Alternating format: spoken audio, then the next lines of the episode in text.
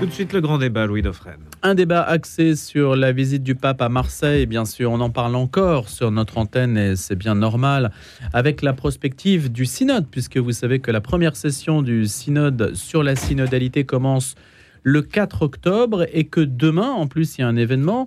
21 nouveaux cardinaux, dont deux Français, faut-il le rappeler. On va en parler aussi. Ce sera l'une des déclinaisons de ce grand débat. L'Église doit faire rêver, pas pleurer. C'est monseigneur François Boustillot, nouveau cardinal, donc, qui s'est exprimé ainsi. Il était sur notre antenne hier. Et on va donc essayer de voir ce que signifie cette euh, phrase, cette recommandation. Donc plusieurs sujets, le voyage du pape à Marseille autour de la question migratoire, le synode, et puis ce qu'on peut donc en attendre, ce qui va se passer ou ce qui doit se passer. Et puis cette idée que l'Église doit faire rêver et pas pleurer en rebondissant sur les propos de monseigneur Bustillo. Et puis on verra si on a un petit peu le temps pour l'actualité politique et parlementaire avec le 49-3, mais là on, retombe dans une forme de routine un petit peu besogneuse de la vie politique. On verra ce que, ce que le temps nous réserve pour comme possibilité d'en parler. Alors nos débatteurs cette semaine, Antoine Assaf, que vous connaissez bien, écrivain, philosophe. Bonjour Antoine. Bonjour lui, bonjour Notre-Dame. Je voulais dire un mot aussi de l'élection d'Amin Malouf? Bien sûr. Vous voulez dire un mot tout de suite, euh, Antoine, là-dessus? Bah, rapide. Euh, c'est quand même un, écrivain qui aime la tâche administrative. Hélène Carrère-Dancos n'a pas laissé de nom de dauphin. Et je crois qu'il est apprécié pour son engagement. Il a écrit un livre sur les anciens académiciens. Il est institutionnel, il est très présent, alors que les immortels joue parfois les invisibles, sauf pour choisir un mot pour le dictionnaire, et son engagement. Et Ruffin, Ruffin est un grand ami de Malouf, à tel point qu'il a joué le démocrate pour le faire élire, parce qu'il n'y avait que lui comme candidat. Mm. Du coup, pour le Liban, c'est une bonne chose, parce que c'est un pays qui défend la francophonie, c'est mm. une question de vie et de mort pour nous. Et j'espère, même si j'approuve pas sa vision du Liban personnel, qui est très laïcarde et il ne sait pas ce qui s'est passé au Liban, franchement, mais c'est un bon conteur. Euh, et euh, Michel Déon. Euh, Donc plutôt une bonne nouvelle pour vous? Bah, Pour la France. Pour vous auriez voté pour lui? Euh, si vous aviez été immortel, mais vous l'êtes dans notre cœur. Moi, je crois plutôt au système monarchique, ah. l'héritier. C'est presque un héritier des Lagarde. personne, personne ne s'est présenté, n'est-ce pas Non, absolument. ah, oui. On avait pensé à. C'est Gilles que je n'ai pas encore présenté, Gilles Brochard. on avait pensé à Marc Lambron, mais bon, il n'était pas suffisamment réunificateur. Moi, ce qui m'aurait intéressé, c'est de savoir qui a voté. Bon, il n'y en a que 33 sur 35. Vous savez qu'il y a encore cinq sièges à pourvoir et Madame Agazinski n'a toujours pas été reçue à l'Académie. En revanche, euh, c'est un rôle très important, comme vous l'avez dit. Hein, c'est un ambassadeur de la langue française, non seulement en France et en francophonie, mais dans le monde entier il a rang de 24e personnage de l'État, hein, secrétaire perpétuel, euh, devant le chancelier de, l'Institut d'ailleurs. Et il faut savoir aussi qu'il est, il est élu, mais à vie. C'est-à-dire qu'ils veulent peut-être changer le règlement, parce que vous savez que parfois, euh, par exemple, le chancelier, euh, c'est un mandat de 6 ans. Renouvelable éventuellement. Bon, donc il y a plein de choses à faire. Bon, là, il va bénéficier d'un très bel appartement qui est Conti, d'une voiture avec chauffeur, bon, etc. il y, a, le prestige aussi de, de la fonction, mais c'est presque à temps plein. Il a un directeur de cabinet aussi qui va s'occuper. Et vous avez bien fait de dire, Gilles, c'est perpétuel, secrétaire, et non pas immortel. L'académicien est immortel, mais le secrétaire est perpétuel. C'est une belle allusion.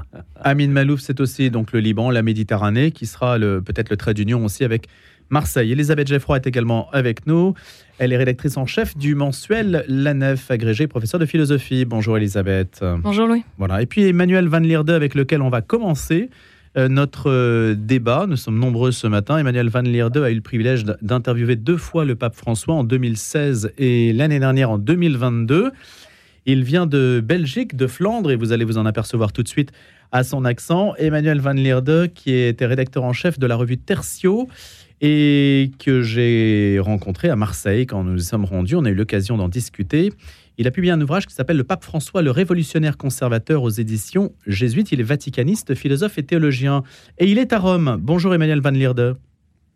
Bonjour, comment ça va? Très bien, merci d'avoir accepté euh, notre invitation ce matin dans le débat. Si je vous ai invité, c'est que vous êtes à Rome parce qu'il y a l'événement du synode qui va commencer. Il y a des nouveaux cardinaux qui seront euh, créés demain. Comment est-ce que, avant de parler de la visite du pape, déjà, comment ces événements s'annoncent-ils?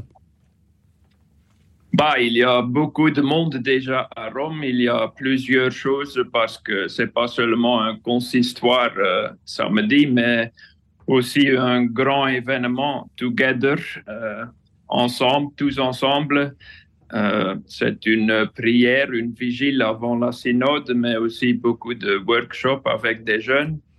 Et c'est une prière œcuménique euh, avant que la synode commence, mais aussi avec le patriarche Bartholomé, le euh, archevêque anglican Justin Welbin et beaucoup d'autres représentants de, les autres églises. Et c'est une initiative du frère Aloïs de Thésée de faire une euh, prière œcuménique avant la synode et de dire aussi ce ne sont pas seulement les catholiques qui se cheminent ensemble vers Dieu, comme peuple de Dieu, mais tous les chrétiens ensemble et même tous ceux qui veulent, même les non-chrétiens. Emmanuel, quels sont les enjeux de ce synode pour vous? Bah, Pour le pape, c'est un grand enjeu. Hein. Euh, où, où, le synode réussit, ou euh, c'est un fiasco pour lui. Euh, c'est un changement de culture dans l'Église d'une Église hiérarchique et une Église enseignante vers une Église euh, qui écoute, une Église à l'écoute, mais aussi une Église de tout le peuple de Dieu et moins hiérarchique. C'est aussi un antidote vers le cléricalisme. Alors, il y, a, euh, il y a quand même, c'est une première session hein, qui va durer du 4 au 29 octobre. Il y a 364 membres qui vont participer à cette assemblée synodale, 7 Français qui vont avoir le droit de vote. Le, le, pape à Marseille à présent, si on doit lier les deux sujets, hein, puisque d'une semaine à l'autre, on a finalement deux événements importants pour l'Église. Vous, quel bilan faites-vous de cette visite du pape au regard de ce que les médias ont pu en dire et au regard aussi de la manière dont la chose a été perçue à Rome? Bah, le thème euh, de la rencontre était bien euh, la migration euh, et, les migrants. Est-il relaté avec la synode? Je ne sais pas, mais le pape a aussi suggéré une nouvelle sorte de conférence des évêques de la Méditerranée.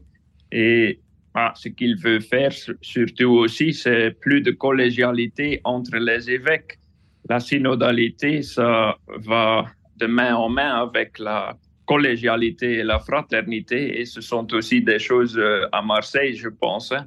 Euh, c'est par les rencontres, les, échanges, les échanges et, les défis sont si grands qu'on ne peut pas les résoudre seul. Et alors, c'est bien d'avoir des échanges et c'est par euh, par chercher ensemble qu'on peut résoudre les choses, mais aussi euh, donc euh, la collégialité et la fraternité est nécessaire pour retrouver d'espoir pour le futur. Et ça, c'est relaté à la synode. Allez, on va mettre en, débat ce que vous nous dites, Emmanuel Van Lierde, en donnant la parole à ceux qui sont en, studio. Vous restez avec nous, bien sûr, Emmanuel Van Lierde, jusqu'à 8 heures.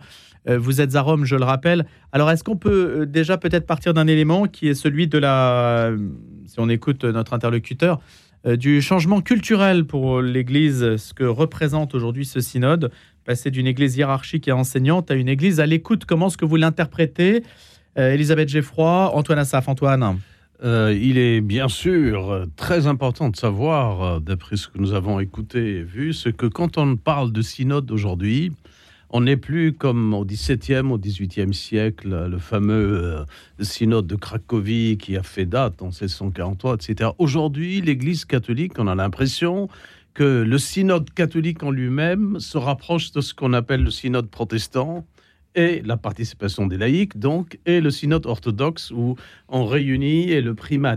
Le synode catholique avait une particularité, c'est que le pape avait besoin. Oui, il y a toujours eu des synodes. Oui, mais le pape, chez les catholiques, avait besoin, sans, il peut ne pas présider le synode, le pape. Il a besoin de conseils, d'écouter, mais c'est lui qui est ratifié à la fin. Euh, ce qui n'est pas le cas chez euh, les orthodoxes où euh, c'est vraiment l'autocéphale, l'église autocéphale et primaire, et chez les protestants où les laïcs participent un peu plus. On a l'impression que les trois se mélangent aujourd'hui à Rome et un peu de protestantisme, un peu d'esprit orthodoxe, tout. Les trois en un. D'où cet esprit écuménique. Et donc j'attends les résultats pour voir, mais le pape étant d'esprit jésuite, c'est-à-dire. Bah, les résultats, c'est pas pour tout de suite, parce que de toute façon, il y, a une longue discussion, et puis la ratification, elle ne, sera pas dans les mois qui viennent. Oui, mais c'est lui qui ratifie. C'est ça qui est important chez les catholiques. C'est le pape qui ratifie. Alors que chez les protestants, et il y a un peu une sorte de communautarisme des laïcs et des pasteurs. De démocratie participative. Et tout le monde est pasteur chez les protestants. Chez les catholiques, c'est plus compliqué. Le premier élément pour Antoine Assaf, donc, c'est ce trois en un de, la culture chrétienne. Elisabeth Geffroy, pour vous. Euh, oui, tout à fait. Alors, euh, on entendait Emmanuel nous dire que l'Église doit être euh, moins enseignante et plus à l'écoute. On comprend qu'il faille probablement changer certaines pratiques et dans des sociétés beaucoup plus horizontales que l'Église adapte certains de ses fonctionnements. Reste que il faut quand même en revenir à la mission de l'Église. Quelle est la mission de l'Église? Être la transmission de, de, la parole vivante du Christ, des Écritures, de la tradition. Donc elle est de facto dans un rôle d'enseignement et elle ne peut se le retirer à elle-même. Donc je ne pense pas que c'est ce que veut faire le pape François, mais c'est quand même, je pense, important d'en revenir à certains fondamentaux. Et je pense qu'on ne souhaite pas non plus avoir une église euh, du, du, débat permanent, de, de, la confusion, de la cacophonie doctrinale. Euh, la force de l'Église, c'est la clarté de son message. Donc évidemment, il faut qu'elle débatte et il faut que... Vous euh, estimez qu'il n'est pas clair aujourd'hui? Bah, Aujourd'hui, le, pape François a une parole qui est malheureusement souvent confuse et imprécise. Et, et le problème de... Sur quoi? Sur euh, bah, plein de sujets, tous les, toutes les portes qui sont ouvertes. Là, on voit que dans l'instrumentis euh, laborum du, du, synode, on voit tous les sujets qui ont été ouverts. On a vu avec le chemin synodal allemand tout ce qui a été abordé, que ce soit euh, l'ordination, l'ordination des femmes, la bénédiction des couples gays, etc. quand l'évêque d'Anvers explique qu'il bénit les couples homosexuels parce qu'il a la bénédiction, la bénédiction euh, personnelle euh, officieuse du pape là-dessus, ça crée de la confusion. Qu'est-ce à dire? Où en est le message de l'Église là-dessus? Où en est la, réflexion de l'Église là-dessus? Qu'est-ce qui est un intangible? Qu'est-ce qui est amené à changer? Et, cela, malheureusement, crée une forme de, brouillon, de, fouillis doctrinal. Et le problème n'est pas seulement au niveau théorique, il est aussi au niveau communautaire, parce qu'une confusion doctrinale crée une division. Et on voit que l'Église est quand même de plus en plus polarisée. On le voit dans l'Église de France, on le voit dans l'Église d'Europe. Et, donc, on peut attendre de ce synode que, bien sûr, il adapte certaines pratiques de l'Église, mais je pense que là-dessus, la question de l'écoute euh, est importante. Il ne faudrait pas que ça devienne euh, une Église du, débat sans fin, de la cacophonie doctrinale, euh, etc. Emmanuel Van Lierde, quand vous entendez justement ce propos, le risque de cacophonie, de confusion, de débat sans fin, comment appréhendez-vous la question? Bah, c'est correct et le pape lui-même, il le dit aussi, hein, aussi dans mon interview, il dit qu'en premier cas, il, euh, c'est un style jésuite. Euh, il parle de faire du chaos et que c'est la méthode de l'Esprit Saint de faire en premier cas du chaos et après on cherche à nouveau une harmonie. Euh, en même temps, c'est pas une sorte de démocratie ou de parlement il dit toujours hein, qu'une synode, c'est une autre chose, et c'est vrai qu'à la fin, le pape décide. Hein. il parle aussi du sub et cum petro. Euh, c'est quand même lui qui décidera. Euh, mais ça fait du confusion, oui. Et c'est un pape qui dit euh, la réalité n'est pas toujours l'idéal et on ne peut pas dire oui et non. il faut voir la situation. Et je pense qu'on parle d'une Église à l'écoute, ça veut dire aussi, bien sûr, il y a l'Évangile et la tradition, et euh, le pape est aussi le gardien de la tradition, et on, on ne voit pas des choses qu'il a vraiment changé dans la doctrine, sauf la, euh, euh, la peine de mort qu'il a changé, mais, mais pas de grandes grand autres choses dans la doctrine. Mais il faut écouter les gens, voir leur situation et aller cheminer avec eux euh, et on ne peut pas évangéliser dans un monde euh, idéal ou abstrait. Il faut voir la situation des gens et aller avec eux et voir s'il y a une croissance possible vers l'idéal. Euh, c'est aussi ce qu'il a formulé sur les synodes de la famille, qu'il faut une éthique de croyance. Qu'est-ce que c'est l'éthique de croyance? Bah, qu'on commence d'écouter, voir la situation des gens et voir comment, en étape par étape, on peut évoluer dans, dans une meilleure situation vers l'idéal de, de l'Église. Donc, si je comprends bien, en fait, c'est une question de, de, méthode. On ne se comprend pas très bien sur la méthode. Soit on part de la situation des ah. gens et on évolue donc vers la capacité à se rendre audible auprès d'eux, Soit on part, Elisabeth, si j'essaie de décrypter un petit peu, plutôt du patrimoine dont on dispose et qu'on essaie de communiquer. En fait, le mouvement est un petit peu inverse, mais ça se rejoint un peu au milieu, non? Elisabeth Geffroy, Antoine Assaf et Elisabeth, puis Antoine. Je dirais tout simplement, j'ai entendu que ce soit du côté Elisabeth Geoffroy ou du côté d'Emmanuel, deux mots essentiels. D'un côté confusion, de l'autre chaos. Il faut savoir quand vous allez à Rome. Moi, j'ai vécu à Rome trois ans et chaque fois que j'allais aux archives de l'école française, de Palazzo Farnese et la Gloire, et vous traversez à côté de l'église Sainte-Anne pour rentrer dans les archives, il faut savoir, il n'y a pas que les gardes suisses qui vous accueillent, il y a le diable aussi. C'est-à-dire que l'église, eh ben, l'église, elle est toujours à proximité des portes de l'enfer. C'est-à-dire quand le Christ a dit à Pierre, comment ça se manifeste euh, Mais je vais te dire comment ça se manifeste. C'est-à-dire tu rentres dans l'église, que ce soit dans une histoire depuis les Borgia ou tous les papes, la division à Avignon, c'était terrible quand même d'avoir plusieurs papes en même temps. Nous sommes toujours en face de ce danger des portes de l'enfer, mais l'Église doit savoir, et le Christ l'a dit, et les portes de l'enfer ne peuvent rien contre elles. Ça, c'est l'espoir que nous mettons. Donc, quand le pape dit il y a confusion, quand euh, Elisabeth Geoffroy s'inquiète de sa génération, quand même, elle est agrégée de philo, elle a pensé, elle a réfléchi, elle a enseigné, elle a travaillé la doctrine, elle s'inquiète elle aussi que ce soit l'intelligence, euh, je dirais, philosophique ou théologique du côté d'Emmanuel ou philosophique du côté d'Elisabeth Geoffroy. Dans les deux cas, il y a le mystère que tout est fondé sur la personne du Christ. Le pape, il a beau mm. embrasser un chèque musulman, dire venez à moi, toutes les religions, quand il est devant l'autel, ceci est mon corps, ceci est mon sang.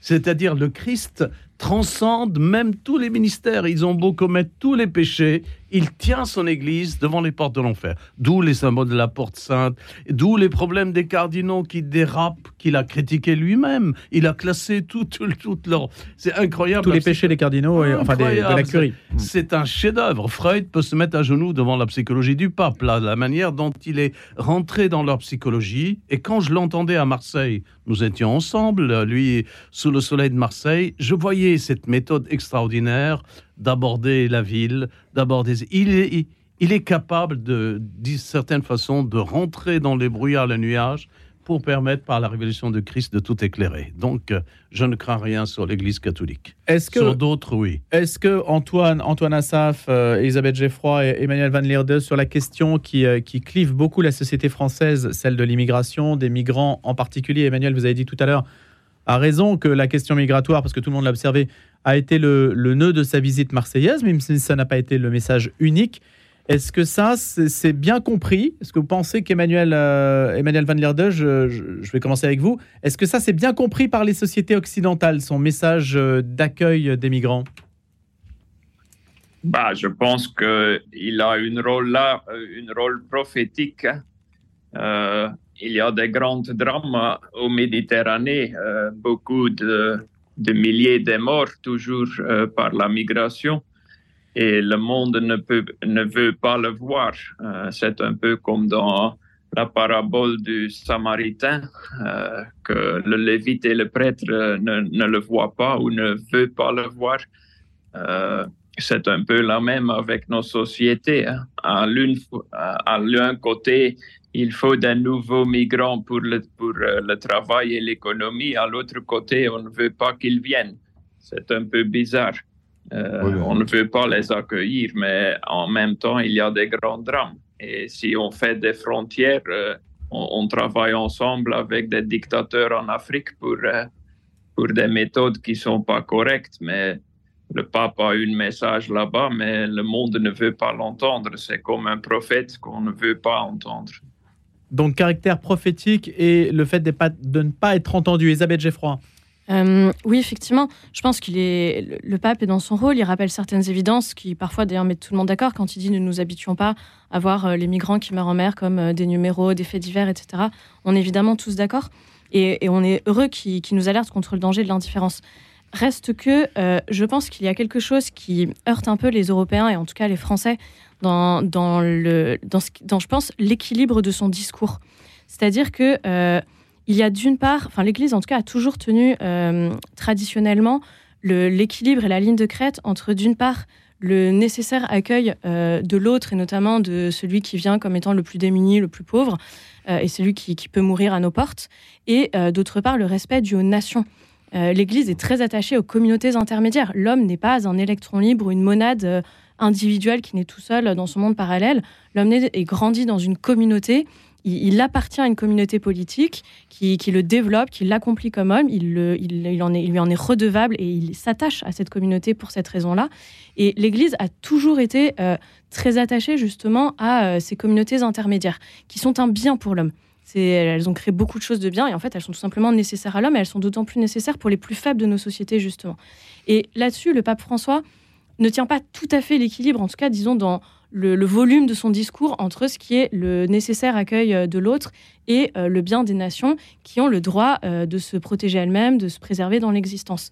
Euh, alors d'ailleurs, quand on regarde à la loupe dans le détail de ce qu'il dit, en fait, il tient les deux bouts. À un moment, à, Marseille, il disait euh, les pays doivent accueillir le plus de, migrants possible selon euh, les capacités d'accueil de chacun, selon qu'il est possible à chacun. Il l'a vraiment dit explicitement.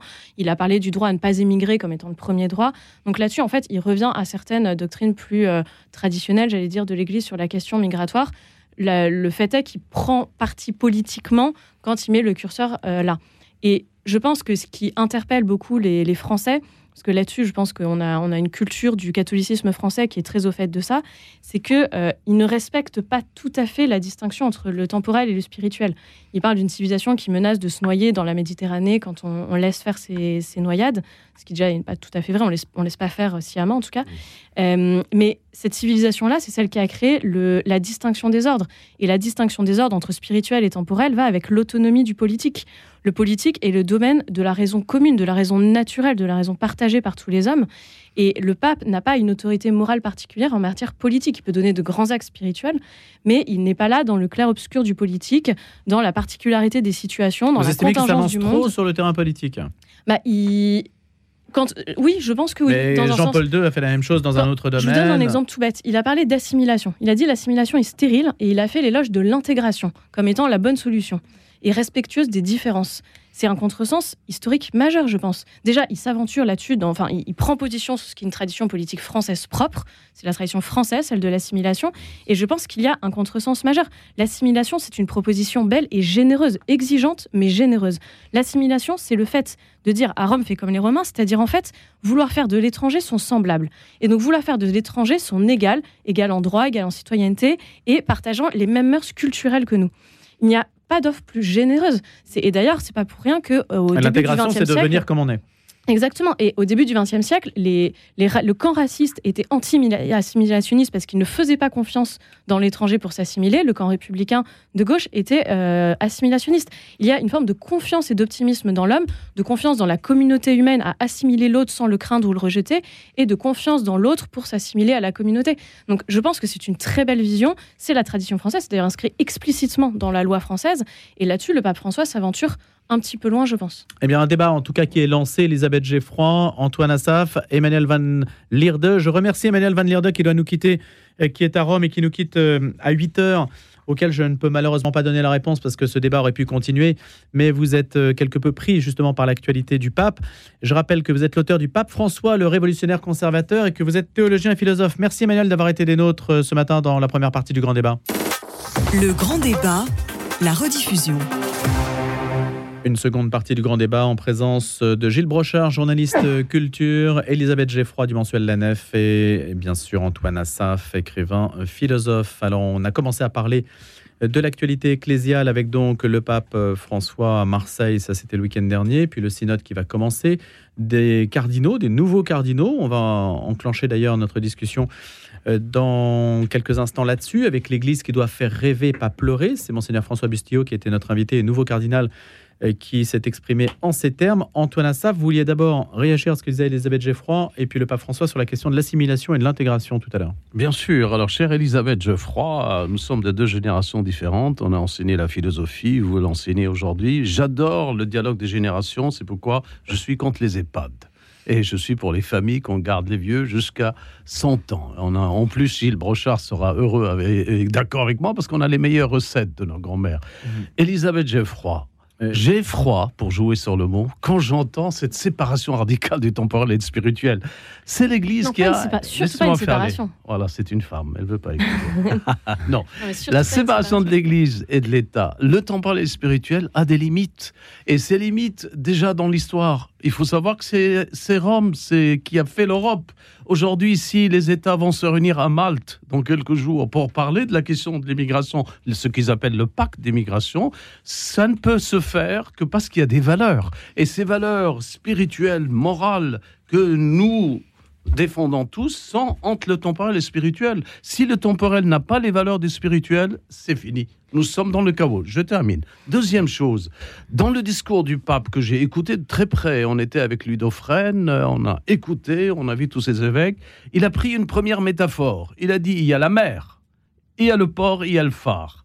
Et il a pris la mer avec ses mystères, comme le peuple juif euh, en parlait. Il a pris le port, la solidité de la terre quand arrive ce malheureux migrant. Il y a le phare. Puis il a décliné ça en quatre degrés, pour ceux qui n'ont pas le discours. Le premier, c'est l'accueil. Le deuxième, c'est accueil de noyés, de malheureux, du pauvre. La protection, on lui donne un peu de dignité de vie. Les Pianois à Marseille ont vécu dans les garages pour commencer, avant de devenir des tapis. Hein. Et troisième temps, c'est la promotion. Des tapis des Bernard Tapis, vous voulez dire Oui, Bernard Tapis, bien sûr. la euh, promotion est le troisième point. Et cette promotion, l'appartement de l'hôtel de ville, l'éducation, les lycées, etc. Et puis le quatrième point, Elisabeth, c'est justement ce qu'il a appelé, oui, attention, intégration, et là, il critique l'assimilation. Mais il ajoute, en critiquant l'assimilation, c'est l'assimilation forcée. C'est l'assimilation où on veut dire à l'autre, voilà ce que tu dois devenir. Et c'est là où euh, le pape a oublié quand même que Marseille, il aurait pu le citer, il l'a cité un peu, l'archevêque, l'entre-évêque de Masno, extraordinaire, qui a voulu porter la mission chrétienne en Algérie. Donc Eugène de Masno. Eugène de Masno, qui s'est opposé à lui? Qui a construit Notre-Dame de la Garde. Mais c'est lui Philippe, le roi. Parce que le roi, bon, proche de quelques loges un peu mystérieuses, ne voulait pas de prosélytisme en Algérie. Il a commis une erreur et de Masno a tout fait pour dire nous allons donner ce que nous avons de mieux. L'erreur a été commise une deuxième fois avec les, les décrets de Crémieux. Et Camus a dit vous ne pouvez pas faire un département français et dire aux Arabes vous n'êtes pas français et ne pas leur donner la nationalité, alors qu'ils avaient le senatus consul du roi, il était sujet de roi de France, tous ces gens. Donc, quand nous allons vers l'assimilation, il faut ne pas être violent. Il faut pas ne pas violer. Ça, c'est l'exégèse de la pensée du pape qui n'était pas dans le discours. Oui, mais il a dit qu'il y a une assimilation. Mais moi, je crois que ce qui est manqué à ce discours, c'est le courage de la mission chrétienne. Parce que, que voulez-vous Nous sommes trop pauvres pour donner aux autres autre chose que le Christ. Et pour parler du temporel et spirituel, n'oubliez pas jamais, n'oubliez jamais que le Christ a provoqué le peuple juif et le premier prêtre Caïphe en attaquant le temple lui-même, en lui disant détruisez-le et je le ressusciterai en trois jours. Il parlait de son corps, mais il a parlé aussi après sa crucifixion. Bien sûr, il a prophétisé la destruction du temple lui-même. Donc, voyez-vous, Elisabeth, il y a, Geoffroy, il y a quand même dans le temporel une fragilité, une sorte de temporalité, pour répéter le mot, qui n'est que de ce monde, que seul le royaume que le Christ veut que nous construisons en esprit et en vérité peut racheter. Bien sûr, mais je, si j'ai parlé de séparation entre le spirituel et le temporel, c'était un, lapsus. Euh, je, pense avoir parlé plutôt de distinction des ordres, et c'est une nuance qui a vraiment beaucoup d'importance euh, dans le, la politique et euh, ce, ce, domaine de l'action humaine. Euh, où on cherche le bien commun. Le bien commun, c'est le bien des personnes d'une société. Et dans personne, il y a euh, la destination surnaturelle de la personne. Donc on, gouverne une communauté d'hommes qui ont une âme et qui doivent sauver leur âme, atteindre le ciel. Donc le, temporel ne peut pas ignorer qui il gouverne. En tout cas, dans, un logiciel politique sain, et moi, dans la vision thomiste que je défends. Donc il ne s'agit pas d'une euh, séparation, mais d'une distinction. Ce que je voulais dire, c'est qu'il y a une autonomie de l'ordre politique, puisque la raison naturelle peut par elle-même, mais effectivement guidée aussi par les principes de l'Église. L'image du phare que, du pape François m'a beaucoup frappé. L'Église, pour moi, c'est ce phare dans la nuit, c'est-à-dire euh, elle peut nous aider à trouver la direction, elle peut éclairer nos consciences, et c'est ce qu'elle fait très bien. Et le politique a à se mettre à l'école de, de, la parole des papes à ce niveau-là. Euh, je, pense d'ailleurs que la politique, euh, en, logiciel aristotélicien, est une sous-catégorie de la morale. Donc elle cherche un bien, elle ne peut pas complètement s'affranchir de tout ce domaine-là. C'est pas ce que j'ai voulu dire. Maintenant, chaque chose a sa place et la politique est gouvernée par la raison naturelle.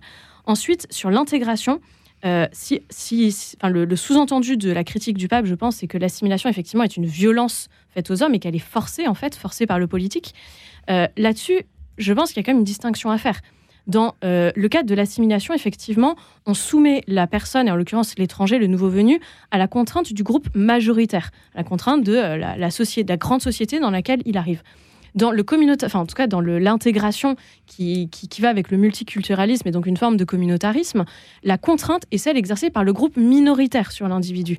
C'est pas dans un sens une absence de contrainte et dans l'autre une autre contrainte. C'est où est la contrainte? Dans tous les cas, elle existe. Et est-ce qu'on livre l'individu à sa communauté euh, d'origine, d'appartenance, ou est-ce qu'on livre à la communauté nationale? Et il n'est pas certain que la contrainte du groupe minoritaire soit euh, plus légère que euh, celle plus du groupe libératrice. majoritaire. Et plus libératrice que celle du groupe majoritaire. Oui, mais les, les apôtres n'étaient que 12. Ils ont transformé le monde entier. C'était une petite minorité. C'est ça le problème du pape. Il vise toujours le spirituel. Et c'est pourquoi quand il va vers les pauvres, les gens lui disent il est communiste. Quand il va vers les périphéries, le non, il a une spiritualité mais guidé par les règles de Saint Ignace, c'est-à-dire incarné dans le discernement, dans la temporalité. Et quand vous dites la raison naturelle, un philosophe thomiste doit aller plus loin. Elle est fondée sur la loi éternelle. Ah, la raison. Bon, bon là-dessus, vous êtes d'accord.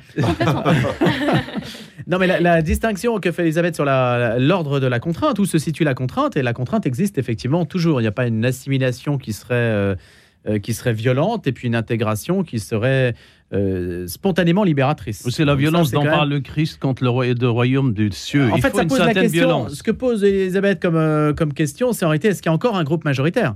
Parce que d'une certaine façon, Bah, quand, il- quand- quand l'intégration. euh, Ah bah, ça fait partie du problème de, de, de quand l'intégration est naturelle, Bien sûr. si elle est naturelle, c'est que le groupe est majoritaire. S'il n'y a plus de groupe majoritaire ou on ne reconnaît pas de groupe majoritaire, effectivement, on est laissé Ou si le groupe majoritaire ne sait plus qui il est, ne- Exactement. ne, comprend La- plus quelles sont ses racines. à la discrétion des rapports de force entre communautés. Et, la, et Brochard. la loi du pays. Parce que bah, il y a une chose, je, je relisais tout à l'heure euh, euh, une lettre d'un d'un lecteur de, de la Croix, justement à propos de- du voyage, en disant que le pape a, a demandé aux pays chrétiens euh, européens de faire le devoir en accueillant des migrants. Et il se posait la question, mais pourquoi uniquement euh, l'Europe d'ailleurs? Alors on sait pour des raisons géographiques que tous ces migrants clandestins euh, sont venus sur le sol européen, mais pourquoi on ne pourrait pas dire aussi les inviter, pourquoi pas, aller dans des pays d'Amérique latine ou bien dans des pays arabes aussi?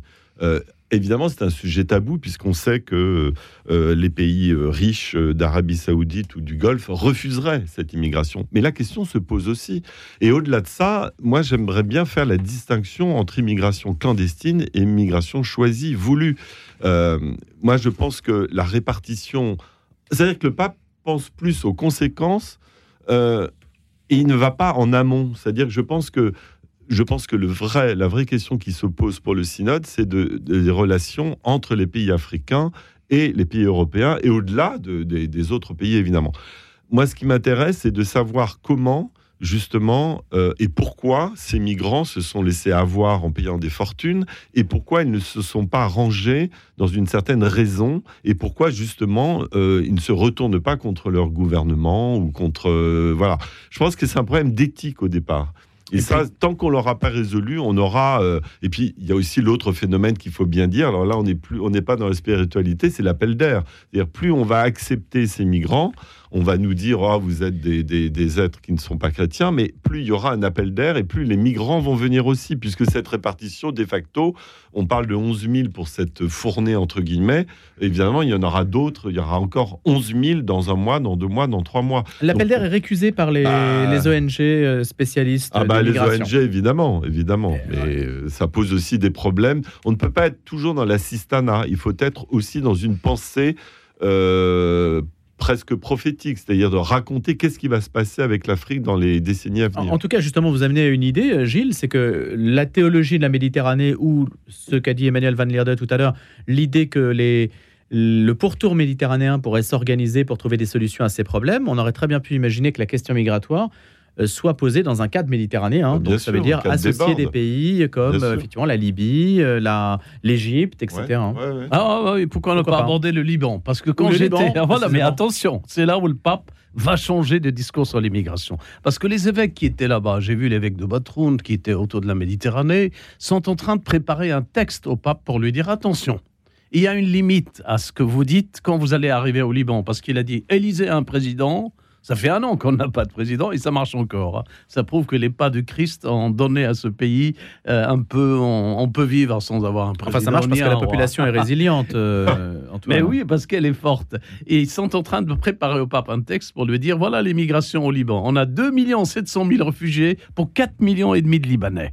Des Syriens et des Palestiniens qui occupent nos écoles. S'il y a sur 600 000 euh, étudiants libanais, il y a 300 000 Syriens. Ils rentrent, ils prennent les manuels. Ils sont financés par les institutions internationales. On les fait venir sans autorisation. Et l'armée, la pauvre, elle va pas massacrer des peuples. On n'est pas là devant des cas arméniens. Elle les accueille, mais le peuple est en train d'éclater. Il a dit Élisez un président, je viens tout de suite. Il n'a pas ajourné comme Le pape, le, dit ça. pape. Le pape. Et quand il va arriver, il va entendre ce discours. Il lui prépare un discours assez sévère, ce que le Liban ne peut pas supporter ça. Si vous Euh, voulez, Le pape prépare un discours sévère pour les Libanais? Non, ce sont les Non. évêques qui préparent au pape la nécessité, si vous voulez un Liban laboratoire de la coexistence entre musulmans et chrétiens, commencez par résoudre ce problème d'immigrés et qu'il faut qu'ils reviennent en Syrie. Nous ne pouvons pas supporter le monde au regard, n'est-ce pas Tous les malheurs. La question libanaise euh, n'a pas du du tout monde. été abordée euh, lors de ces rencontres à Marseille, Mais alors qu'elle aurait pu être au cœur de la discussion méditerranéenne. Mais quand même, quand même, cette expression que tu appelles théologie de la Méditerranée, quand tu entends hein. vraiment le discours, oui, oui, mais elle est basée sur la métaphore du lac de Tibériade. C'est-à-dire, il est parti du lac du Tibériade, voilà ce qu'ils ont fait dans le lac du Tibériade, le Christ, et on va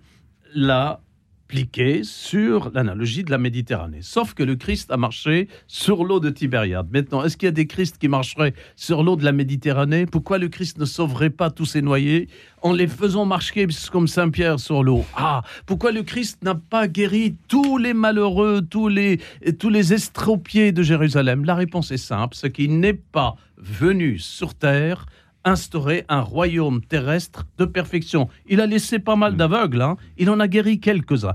Pour l'émigration, nous disons au pape, c'est la même chose. On peut aider quelques émigrés. Le chiffre qui a été donné officiellement, c'est 10% du pays.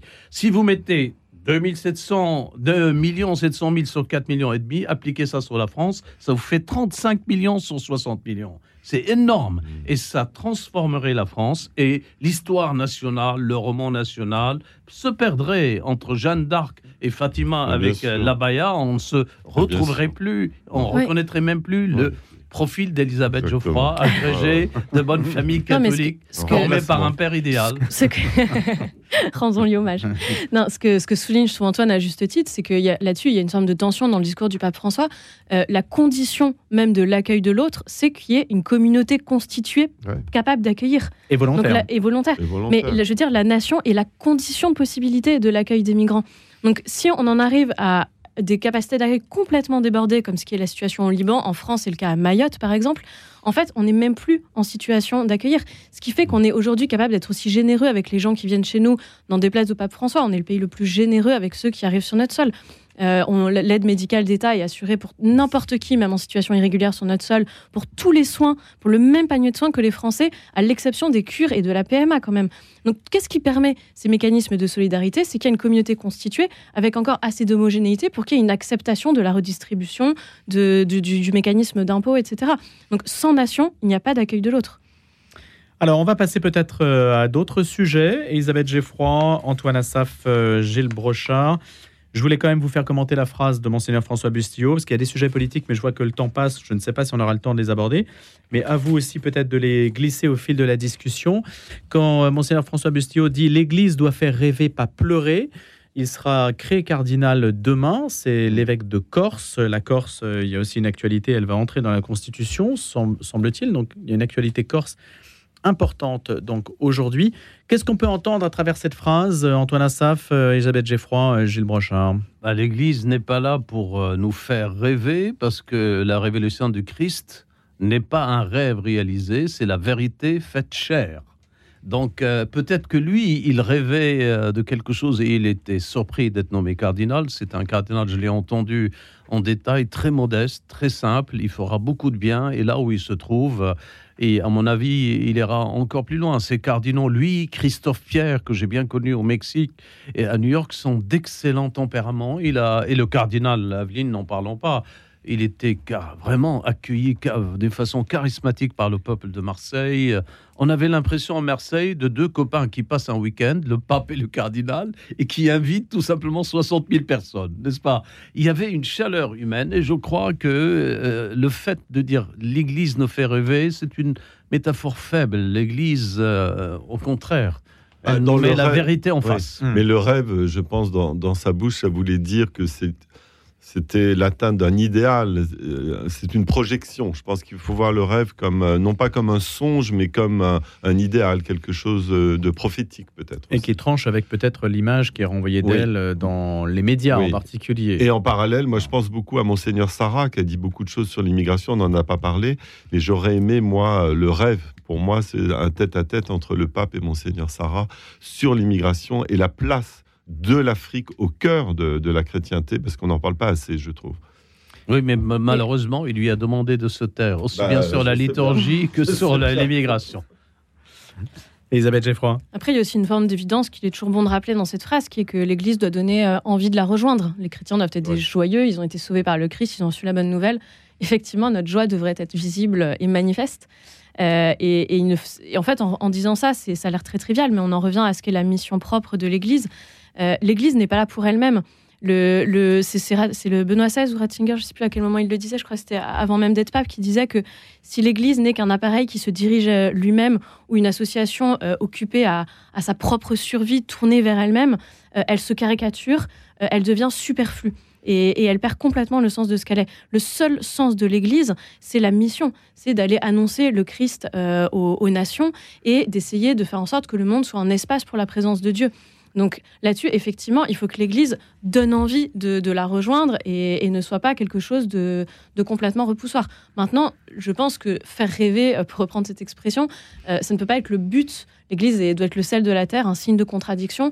Donc je pense que sa vraie mission, c'est de rester elle-même, d'être elle-même, d'annoncer le Christ, et elle fera rêver comme une conséquence de son action et pas comme le but recherché. Et, après, si on voulait... Euh, aller, enfin prendre au sérieux la formule jusqu'au bout, il peut être bon que parfois l'Église fasse pleurer, dans le sens euh, pas pleurer sur elle-même, mais pleurer sur nous-mêmes. Euh, le, le, Christ et l'Église nous révèlent aussi notre péché, notre part d'esclavage que le Christ est venu libérer. Et, il est bon que l'Église soit évidemment ouverte à tous, tous, tous, comme dit le pape François. Mais si elle s'ouvre par exemple au polygame, comme il le dit, le polygame rejoint l'Église. Et s'il rejoint l'Église, euh, il faut qu'il leur donne sa vie à euh, la doctrine de l'Église sur le mariage monogame, par exemple. Et donc, il peut être bon de, pleurer sur euh, ce que sont nos, esclavages et les larmes de, l'Évangile. Il y a des larmes de tristesse face au péché. Il y a la tristesse du jeune homme qui se détourne de Dieu. Mais il y a aussi toutes les larmes de reconnaissance une fois qu'on a vraiment rencontré le Christ et qu'on a vu notre péché, évidemment, ce qui prédomine ensuite, c'est la miséricorde, le pardon de Dieu et la rencontre d'un Christ qui, qui pardonne tout. Et donc, ce sont les larmes de joie à la fin qui prédominent. Bah voilà, voilà, on bon sujet de dissertation. on interdit aux femmes de faire des serments. Je viens d'entendre un très beau dans la bouche Mais qui sait, ce sera peut-être une innovation du synode. Ah bah, Hildegard de Bingen faisait des ah sermons. ce ne sera pas ma demande à moi, en tout cas. Et, Elisabeth, le chocolat. Et les amandes et le chocolat. Et les, et les herbes. Non, mais on, a, on a une preuve que le, patriarcat euh, ne peut pas se maintenir en l'état. à travers le discours d'Elisabeth Geoffroy. Alors, une actualité politique, il nous reste cinq minutes. Euh, c'est la rentrée politique et parlementaire, donc on change complètement d'environnement. quoique, vous avez dit tout à l'heure, le temporel et le spirituel, après tout, ne sont pas là pour euh, vivre, s'ignorer l'un l'autre, mais coexister aussi, même si ce sont des ordres différents. Qu'est-ce qu'on a sélectionné? On a sélectionné Gilles. Vous, qu'est-ce qui vous a marqué? Vous, je vous donne un petit peu plus la parole là-dessus. Moi, ce qui m'a marqué, c'est l'indécence de certains députés.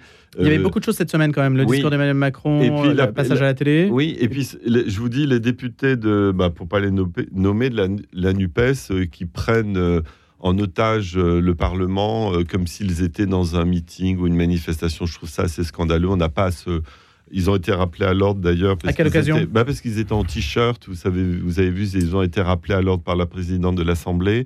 Et je trouve qu'il y a un manque de tenue, un manque de... Moi, je suis pour l'échange, je suis pour euh, l'invective au sens propre. Ça a toujours été une tradition depuis la Troisième République. Mais dans un Parlement, je pense qu'il faut avoir un, certain maintien, si vous voulez, dans, la faconde, dans la façon de s'exprimer. Or, on s'aperçoit que beaucoup de députés ne connaissent pas les règles, les codes.